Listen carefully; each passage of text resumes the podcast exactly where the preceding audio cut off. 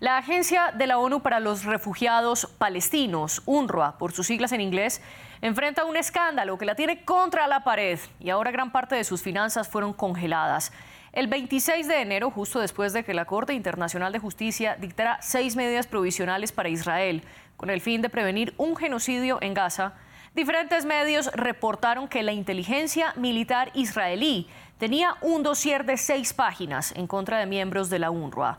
El informe decía que al menos 12 empleados tenían conexiones con el ataque que jamás perpetuó el 7 de octubre en contra de Israel y que dos de esos trabajadores ayudaron a secuestrar israelíes. El documento añadió que cerca de 190 empleados de los más de 30.000 que tiene la UNRWA son militantes. La agencia, por su parte, respondió, terminando el contrato de los 12 empleados mencionados. Comenzó una investigación para establecer si era verdad o no y reiteró que condena los ataques contra Israel. Pero su respuesta no fue suficiente para que una docena de países donantes suspendieran el dinero que le dan a la agencia. ¿Qué hace la UNRWA? Veámoslo en el siguiente informe. Creada hace 75 años, tras la Primera Guerra Árabe-Israelí, la Agencia de Obras Públicas y Socorro de las Naciones Unidas para los Refugiados de Palestina, también conocida como UNRWA, ha sido durante mucho tiempo un salvavidas esencial para los millones de palestinos registrados en la agencia. Su objetivo es brindar asistencia y protección humanitaria, ofreciendo una amplia gama de servicios.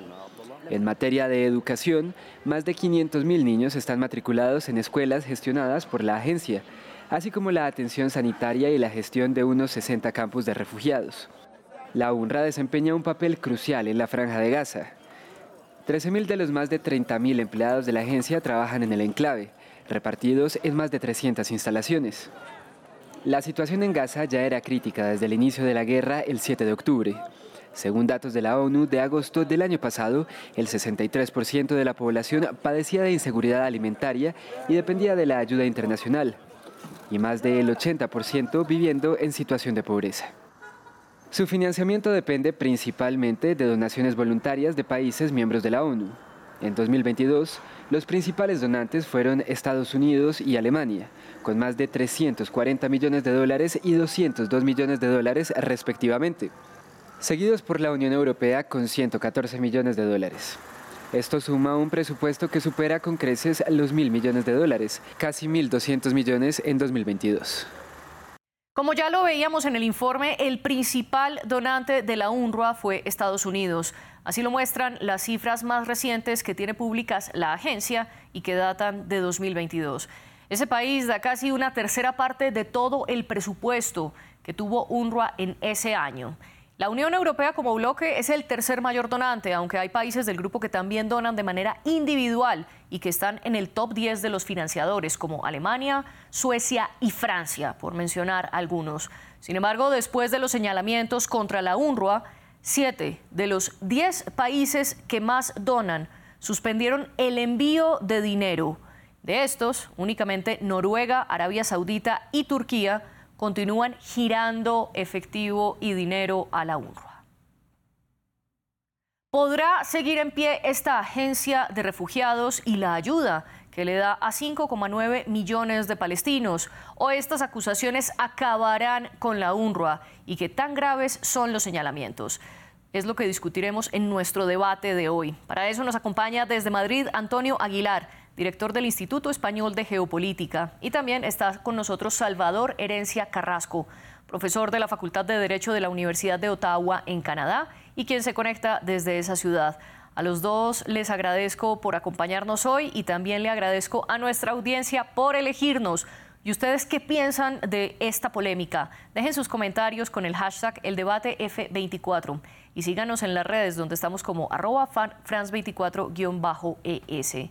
También pueden ver este programa en YouTube y escucharlo a través de Apple Podcasts, Spotify, Deezer y TuneIn. Antonio Aguilar, comienzo con usted. Bienvenido al debate. ¿Qué se puede decir de este dossier del que se ha publicado algunos datos como los que ya hemos mencionado? A ver, yo considero que estamos ante un auténtico ejercicio de cinismo y de hipocresía. Pensar que en una zona como Gaza, dominada por Hamas, donde hay miles y miles de partidarios de Hamas, dentro de casi 15.000 empleados no iba a haber 10, 20, 30, 40 personas que fueran afines a Hamas, es, vivir en otro mundo. Es decir, eh, escandalizarse por esto, cuando ha habido cerca de 160 trabajadores de la UNRWA asesinados por los bombardeos de Israel, me parece que, y eso no les ha preocupado hasta ahora, me parece un ejercicio de cinismo absoluto. Yo creo que simplemente estamos en presencia de un ejercicio más eh, mediático de los aliados de Israel, que ya sabemos quiénes son, son las cinco potencias anglosajonas, la OTAN, eh, eh, los bálticos y nórdicos y el eje Roma-Berlín-Tokio. Mm, Estás así.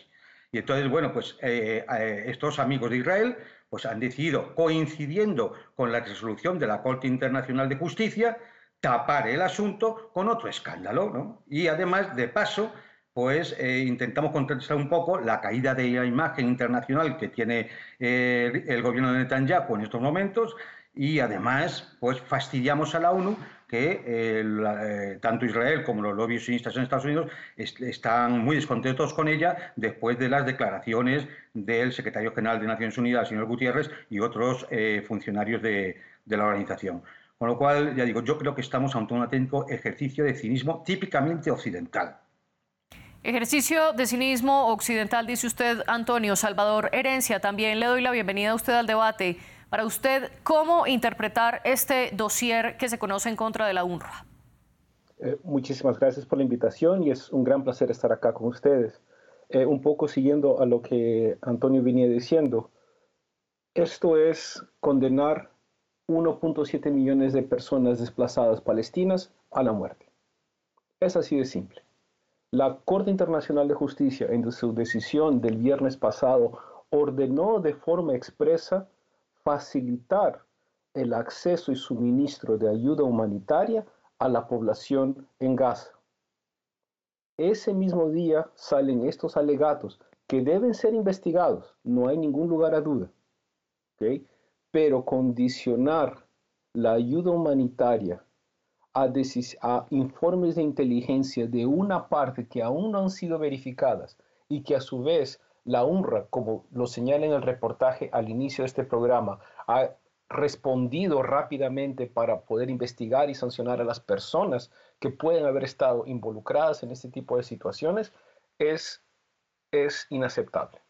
Y es incumplir una orden de la Corte Internacional de Justicia Israel debe enviar a fines de febrero un nuevo informe sobre cumplimiento de las medidas provisionales ordenadas por la Corte, incluyendo asistencia humanitaria. Y es importante decir una cosa acá, que inclusive el juez ad hoc nombrado por Israel para este caso votó en favor de esta medida provisional. Entonces, esto jurídicamente no tiene ninguna no tiene ninguna justificación. Lo que estamos viendo es, nuevamente, 1.7 millones de personas están con riesgo de la hambruna. Y no lo digo únicamente yo, sino es la decisión de la Corte Internacional de Justicia toma informes de la ONU, de la ONU incluyendo de la UNRWA, para argumentar o para justificar su decisión de medidas profesionales. Antonio, usted hablaba que esto era un ejercicio de cinismo. Para usted, el dossier, o por lo menos lo que se conoce, tiene algún nivel de credibilidad, además porque hay datos bastante puntuales, con nombres, con fotografías, según lo han conocido o lo han dado a conocer los medios de comunicación que tuvieron acceso a ese dossier. Vamos a ver, por supuesto yo no sé, no conozco los informes que la inteligencia israelí ha enviado a los Estados Unidos, ¿vale? Lo que sí sabemos es lo que se publica. Y lo publica en el Wall Street Journal, primeramente, una persona que ha sido oficial de la Fuerza de Defensa de Israel, la, señorita Carrie Keller Lewin. Es decir, vamos a ver, es que todo es muy sospechoso. Pero ya digo, mm, es posible, vale, ha ocurrido. Pero la respuesta a eso no puede ser un castigo colectivo, que como ha dicho el compañero, eh, afecta a casi dos millones de personas. Los castigos colectivos están prohibidos por el derecho internacional humanitario. Es decir, nuevamente estaríamos ante otra eh, acción que merecería que la Corte Internacional de Justicia tomara cuenta de ella. Porque hay una resolución, como ha dicho, Hay que facilitar la entrada de ayuda humanitaria. Claro, si yo quito a la organización que gestiona esa ayuda humanitaria, la quito de en medio, la asfixio, ¿eh? entonces ya no se puede cumplir, claro, con la orden de la Corte Internacional de Justicia. No nos damos cuenta de la trampa. Es decir, pero esto es lo que nos tienen acostumbrados los aliados de Israel. Es decir, los que no se han preocupado por, por veintitantos mil muertos, la mitad de ellos niños, por 8.000 eh, desaparecidos que estarán bajo los escombros, por 65.000 heridos y por 160 trabajadores de la UNRWA, vienen ahora a preocuparse porque presuntamente había 12 trabajadores de 15.000 eh, que pertenecían a Hamas. Es decir, a ver, un poco de sentido común, señores, un poco de sentido común. Ustedes se están quedando, eh, bueno, pues a descubierto, se les cae la careta. Cada vez que toman una acción en defensa de Israel, se les cae la careta. Y lo digo porque eso afecta, lógicamente, a los Estados Unidos y a todos sus aliados de Occidente, occidentales, como a los que ya me he referido anteriormente. Y por otro lado, las posturas de estos países que han suspendido la financiación es cómo continuar enviando dinero a una agencia que tiene señalamientos como tener 12 empleados que habrían participado presuntamente en los ataques del 7 de octubre. ¿Cómo continuar la financiación en medio de esos señalamientos, Antonio? A ver, vamos a ver, yo es que entiendo que una cosa no tiene que ver con la otra quien sea culpable de algo, pues se, le investiga y si hay que se le enjuicia. Pero, repito, no puede haber castigos colectivos. Pero es que además es increíble que se le vaya a quitar la financiación a la UNRWA por la sospecha de 12 personas que podían pertenecer a la organización guerrillera Hamas y en cambio se siga suministrando ayuda financiera y militar por miles de millones al Estado de Israel que está en juicio en la Corte Internacional de Justicia. No nos tomen el pelo señor Biden, señor Macron, señor eh, Sunak, señor Scholz, no nos tomen el pelo. Hombre, ya está bien. Es decir, aquí todo el mundo tiene que asumir su responsabilidad y la honra también tendrá que depurar eh, de gente que pueda ser sospechosa y efectivamente eh, la autoridad palestina, las autoridades palestinas tendrán que intentar impedir que estas cosas ocurran, pero no es comparable con lo que estamos viendo. Lo primero que hay que hacer es que se cumplan las resoluciones de la Corte Internacional de Justicia si es que sirve para algo, porque igual nos damos cuenta que también eh, es otra institución más de Naciones Unidas que tampoco sirve para nada, ¿no? Sería lamentable, una más, una más. Entonces, bueno, yo creo que por eso decía que, esto es, estamos ante un, un auténtico ejercicio de hipocresía, de cinismo, de darle importancia a cosas que solo sirven para tapar crímenes mucho mayores, para tapar situaciones mucho más lamentables y para tapar la posibilidad de que dos millones de personas puedan entrar en una hambruna dentro de un mes, porque es para lo que queda en los almacenes de, en Gaza, de la UNRWA. Hablemos un poco de esto. Ustedes han mencionado las medidas provisionales de la Corte Internacional de Justicia y una de ellas es que Israel permita el acceso de ayuda humanitaria a la franja de Gaza para evitar un genocidio, según las palabras de la Corte. Salvador, ¿qué papel juega la UNRWA en garantizar esas ayudas? Además, porque todas se canalizan a través de esta agencia de la ONU y de la Media Luna Roja. ¿Y cuál es el papel de, de este organismo ahí? El, papel de estas organizaciones humanitarias e, es, vital. Y vital por dos o tres motivos. En primer lugar, porque esta tiene legitimidad entre todas las partes del conflicto. Es una agencia de la ONU, es una agencia de las Naciones Unidas, las cuales puede o debería tener las facilidades para cumplir su trabajo.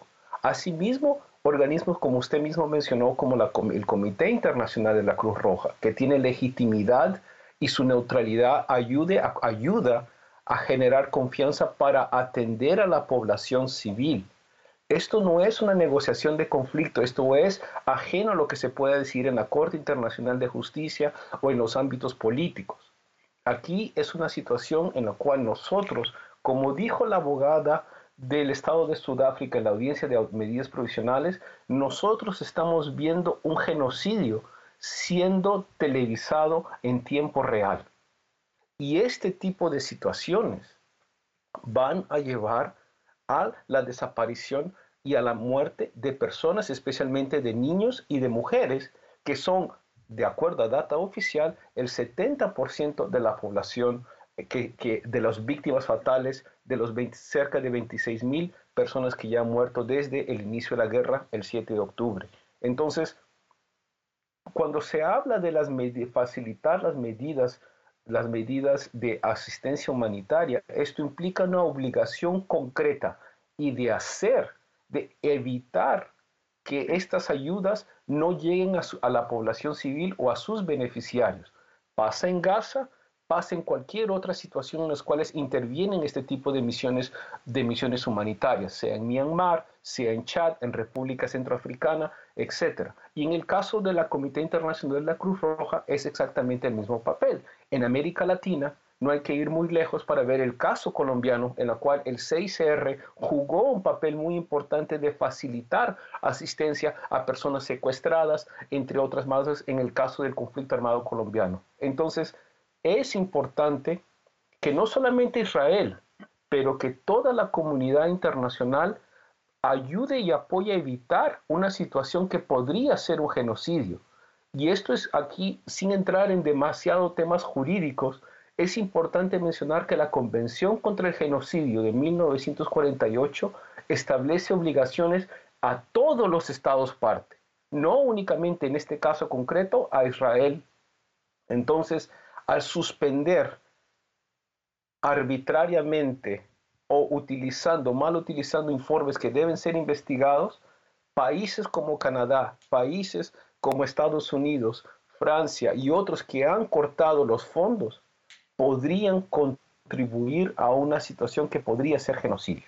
Esta es la preocupación que nosotros estamos, que se, puede ver frente a esta decisión de determinados estados.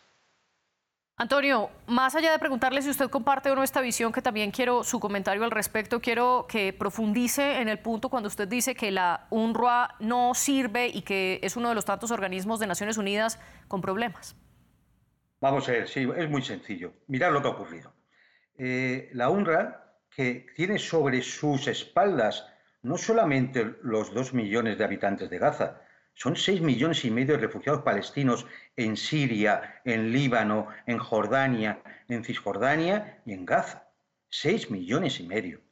Bueno, pues es un organismo de Naciones Unidas que depende, de, no tiene presupuesto, depende de las donaciones de una serie de países. ¿De quién? Lógicamente los países más ricos, que son los que pueden donar más.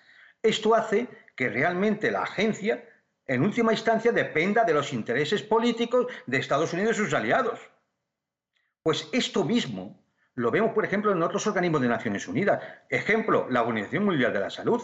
Al final depende de una serie de fundaciones que son las que eh, completan, ah, vamos, las que rellenan su presupuesto y, son fundaciones que en, última instancia dependen de las grandes industrias farmacéuticas. Y así podríamos ir sobre más eh, organismos, la, Asociación Internacional de la Energía Atómica. Es decir, hay, hay muchos.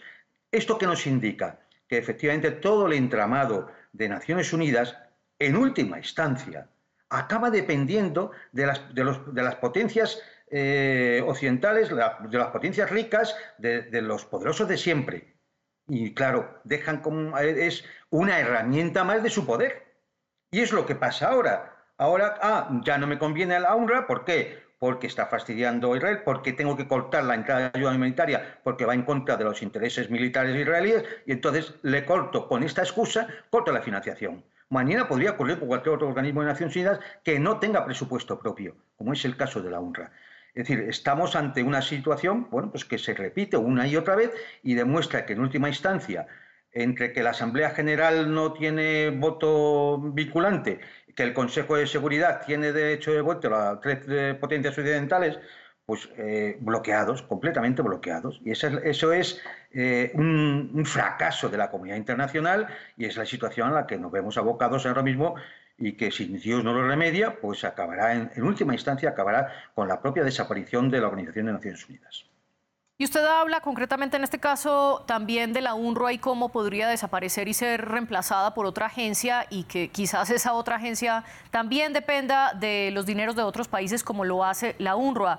Salvador, ¿usted coincide en este punto? ¿Otra agencia podría o no reemplazar la UNRWA? Y sobre todo, ¿qué opina de lo que la agencia ha advertido que sin esta financiación vería su fin a finales de febrero? Pues reemplazar siempre es posible o crear una agencia distinta. Pero esto, que quede bien claro, esta transición va a costar vidas. ¿cuál es el objeto de lo que estamos discutiendo acá? ¿Proteger vidas? ¿Ok? ¿O pensar en una arquitectura internacional? No es que las dos, una condicione la otra, pero mientras se va pensando o se va discutiendo si es que se debe o no crear una nueva agencia, como bien lo dijo ah, Antonio, esto va a tardar tiempo y desde luego hay una política que estos dependen de países de los países más ricos del mundo. Pero si nuestra preocupación es salvar las vidas de las personas desplazadas, esto es una conversación que debe darse en otro aspecto y se debe priorizar el 1.7 millones de personas que pueden estar en riesgo su vida e integridad personal frente a decisiones políticas. Ahora, un poco lo que se mencionaba al, inicio también, yo sí creo que el conflicto de, de Gaza está poniendo en jaque lo que nosotros vemos como el derecho internacional hasta ahora. el doble estándar existe desde siempre desde la propia formación del derecho internacional y las relaciones internacionales.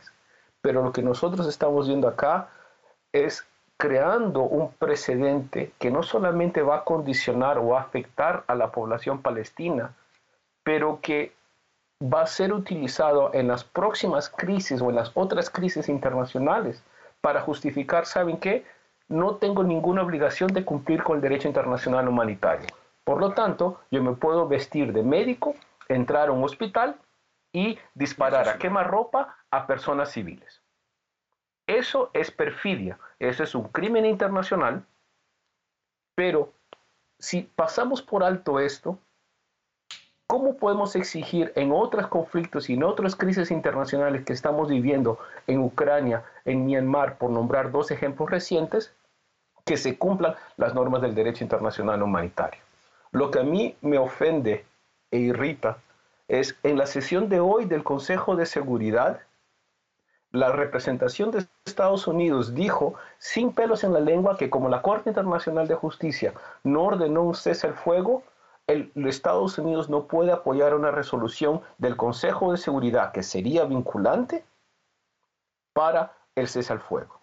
Entonces vemos un poco cómo cierta la arquitectura del derecho internacional está siendo criticada por o está siendo mal utilizada o desconocida por instituciones o, países que la crearon en su primer momento. Entonces, si, si nosotros o nosotros intentamos utilizar las fuentes, los organismos internacionales, así como Sudáfrica lo ha hecho con la Corte Penal Internacional y también con la Corte Internacional de Justicia, tenemos que tomar la atención y tenemos que utilizar estos organismos para intentar paliar una situación de crímenes internacionales y posiblemente de una, de una muerte masiva de, de población civil. Usted habla entonces de cómo el sistema internacional está dependiendo también de estos tejemanejes políticos. Quiero preguntarle en ese sentido, Salvador, si usted cree que Israel por ahora va ganando la partida. Y lo pregunto porque desde el 2017, el 2018, el primer ministro israelí Benjamin Netanyahu había insistido en la necesidad de acabar con la UNRWA y fusionarla con otra agencia de la ONU dedicada para los refugiados que es la ACNUR. El principio o el argumento de Israel es que ellos están en desacuerdo con que la UNRWA reconozca a todos los refugiados que ha habido palestinos desde 1949, que fue la primera gran expulsión de los palestinos de sus territorios con más de 750 mil palestinos. Y desde entonces la UNRWA ha reconocido refugiados. Israel critica que ellos siguen reconociendo generaciones enteras de refugiados y por eso han dicho que la UNRWA debe parar y debe acabar. Ahora la UNRWA está al cuello con las financiaciones suspendidas. En ese sentido, Salvador, Israel va ganando la partida. Yo, yo no, no, no, a mí no me gusta ver esto como partido, quién gana o quién no gana, porque si hay alguien que está perdiendo es la población civil. Pero creo yo que especialmente los países del sur global, están levantándose para poder hacer frente a una situación que independientemente de las negociaciones políticas o de la, crisis internacional, están viendo que hay una situación que debe ser atendida. a tal punto que incluso Inglaterra el día de ayer ha mencionado la posibilidad de reconocer a Palestina como Estado. Entonces, este tipo de situaciones, digamos, yo no, yo no lo veo como un ganar, un gana o pierde, sino que yo veo esta situación como que es necesario, ¿ok? Que la Corte Internacional de Justicia, que Israel cumpla con las medidas provisionales, no solamente ayuda humanitaria, pero también preservar y mantener pruebas que eventualmente podrían ser utilizadas en tribunales. Y esto es muy importante porque Israel ha bloqueado o ha limitado el acceso a personal de la ONU a sitios de posibles enfrentamientos para poder hacer investigaciones. Entonces, y aquí algo que hay que reivindicar la labor de la ONU a pesar de las limitaciones, y es que la Corte Internacional de Justicia, al ordenar sus medidas provisionales el viernes pasado, gran parte de su acervo probatorio fueron informes de los organismos de Naciones Unidas, que a pesar de las limitaciones pudieron presentar informes que fueron utilizados para estas medidas provisionales y que será utilizada para el caso, la sentencia de fondo, cuando ésta llegue dentro de algunos años. Aunque sin duda son dos temas que hacen parte de un mismo universo, que son las medidas de la Corte y todo lo que está atravesando la UNRWA, todo hace parte de un mismo tema. No profundizaremos más en lo de la Corte, ya que para esto tuvimos un debate entero. Antonio, quiero preguntarle entonces, ¿cuál es la diferencia entre la UNRWA y la ACNUR y sobre todo en, en los territorios palestinos, qué hacen de distinto? Hombre, pues que fundamentalmente una cosa, que la UNRWA lleva dedicada específicamente al tema palestino desde 1950, que no solamente es que se dedica al tema de los refugiados, es que da educación, salud, infraestructuras, eh, hace una labor em, mm, tremenda, es decir, y muy específica Nadie como ellos conoce perfectamente lo que ha ocurrido. Nadie como ellos conoce perfectamente dónde está cada refugiado, su, eh, nombre, su filiación, eh, eh, casi su vida. Es decir, esto ninguna otra agencia lógicamente lo puede, lo puede hacer, es decir, lo, lo, puede tener tanta información y demás. Pero es que además la UNRWA es testigo directo, como ha dicho el compañero, hay informes directos porque están allí, hay este tipo de de todo lo que ha ocurrido, de crímenes de guerra, de crímenes contra la humanidad y de la posibilidad de genocidio. Como decir, yo, Salvador, eh, mira, esta gente nunca les ha importado la vida. Nunca les ha importado la vida humana. No les ha importado la vida ni antes, ni durante, ni ahora. Es decir, el pueblo palestino lleva sufriendo mm, décadas, décadas, eh, una ocupación y una acción eh, destructiva eh, tremenda. Y hay resoluciones de Naciones Unidas vinculantes del Consejo de Seguridad desde el año 67 que siguen sin ponerse en marcha, siguen sin cumplirse, siguen sin cumplirse. Y es decir, estamos no solamente ante la acción de los crímenes de guerra, de, crímenes contra la humanidad, de posibilidad de genocidio, de destrucción de infraestructuras civiles, de muertes, eh, de guerras, etc. No, es que estamos además ante una situación que se extiende en el tiempo por generaciones ya, sin que los poderosos eh, que podían imponer eh, a Israel el cumplimiento de esas resoluciones lo hagan.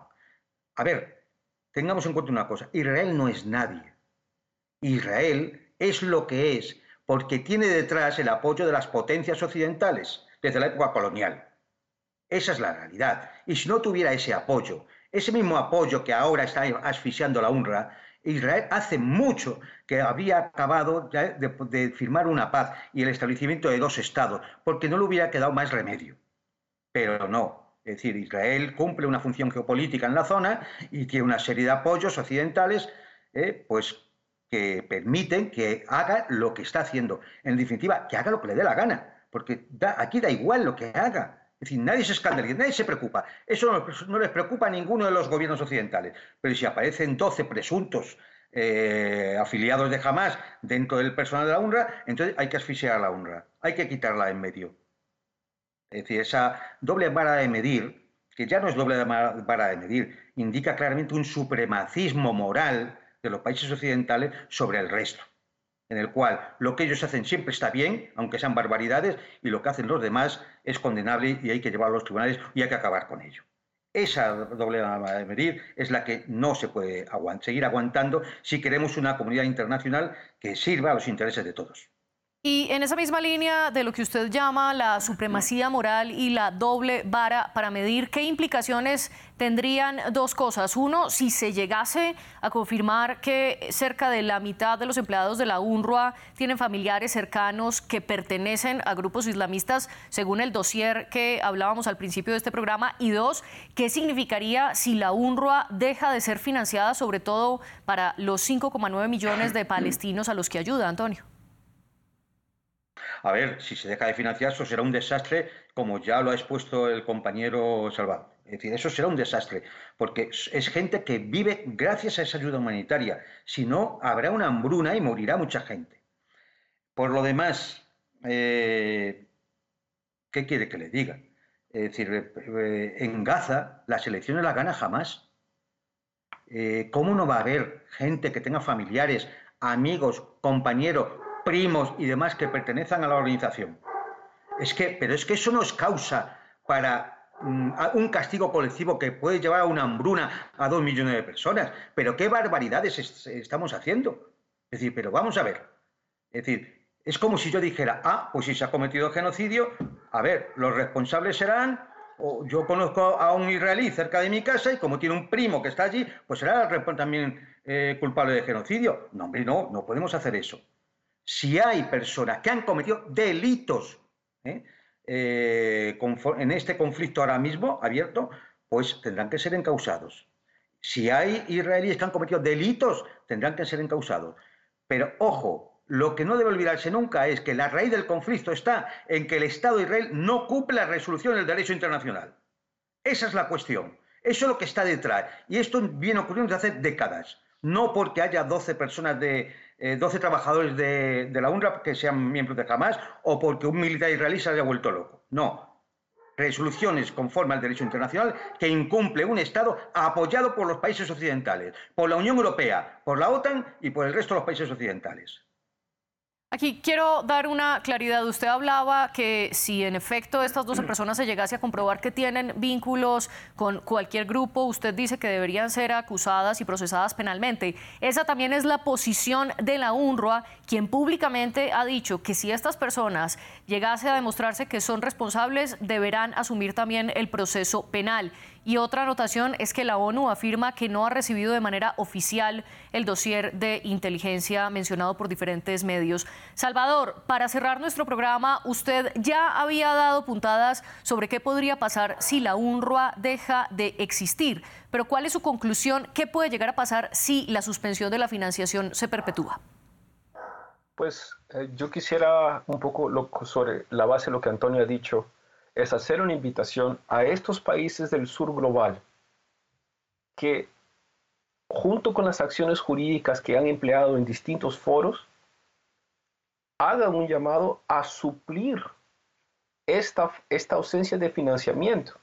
Países como Sudáfrica, países como Brasil, India, tienen los recursos y la capacidad de asistir o de reemplazar esta decisión de suspender fondos a una agencia humanitaria. Entonces, hay la posibilidad, no es que gran parte de los países del sur global no tienen recursos económicos, lo tienen.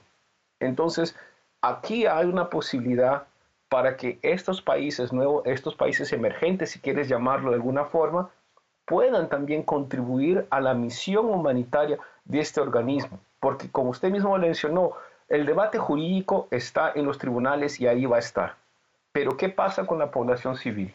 Entonces yo espero, si es que no hay una recapacitación por parte de los países que han suspendido su cooperación, que sean otros países que también inviertan en la población civil, porque esta es una crisis humanitaria y las crisis humanitarias necesitan soluciones humanas. Y creo que espero que podamos ver anuncios sobre esta materia en los próximos días. Y desde France 24 estaremos atentos a lo que ocurra con la crisis humanitaria y con las respuestas que se den. Antonio Aguilar y Salvador Herencia Carrasco, gracias por acompañarnos en el debate y por sumar argumentos a esta discusión. También gracias a nuestras productoras Laura Garzón y Tania Herrera. Ustedes sigan conectados con la señal de France 24 porque tenemos más información internacional en minutos.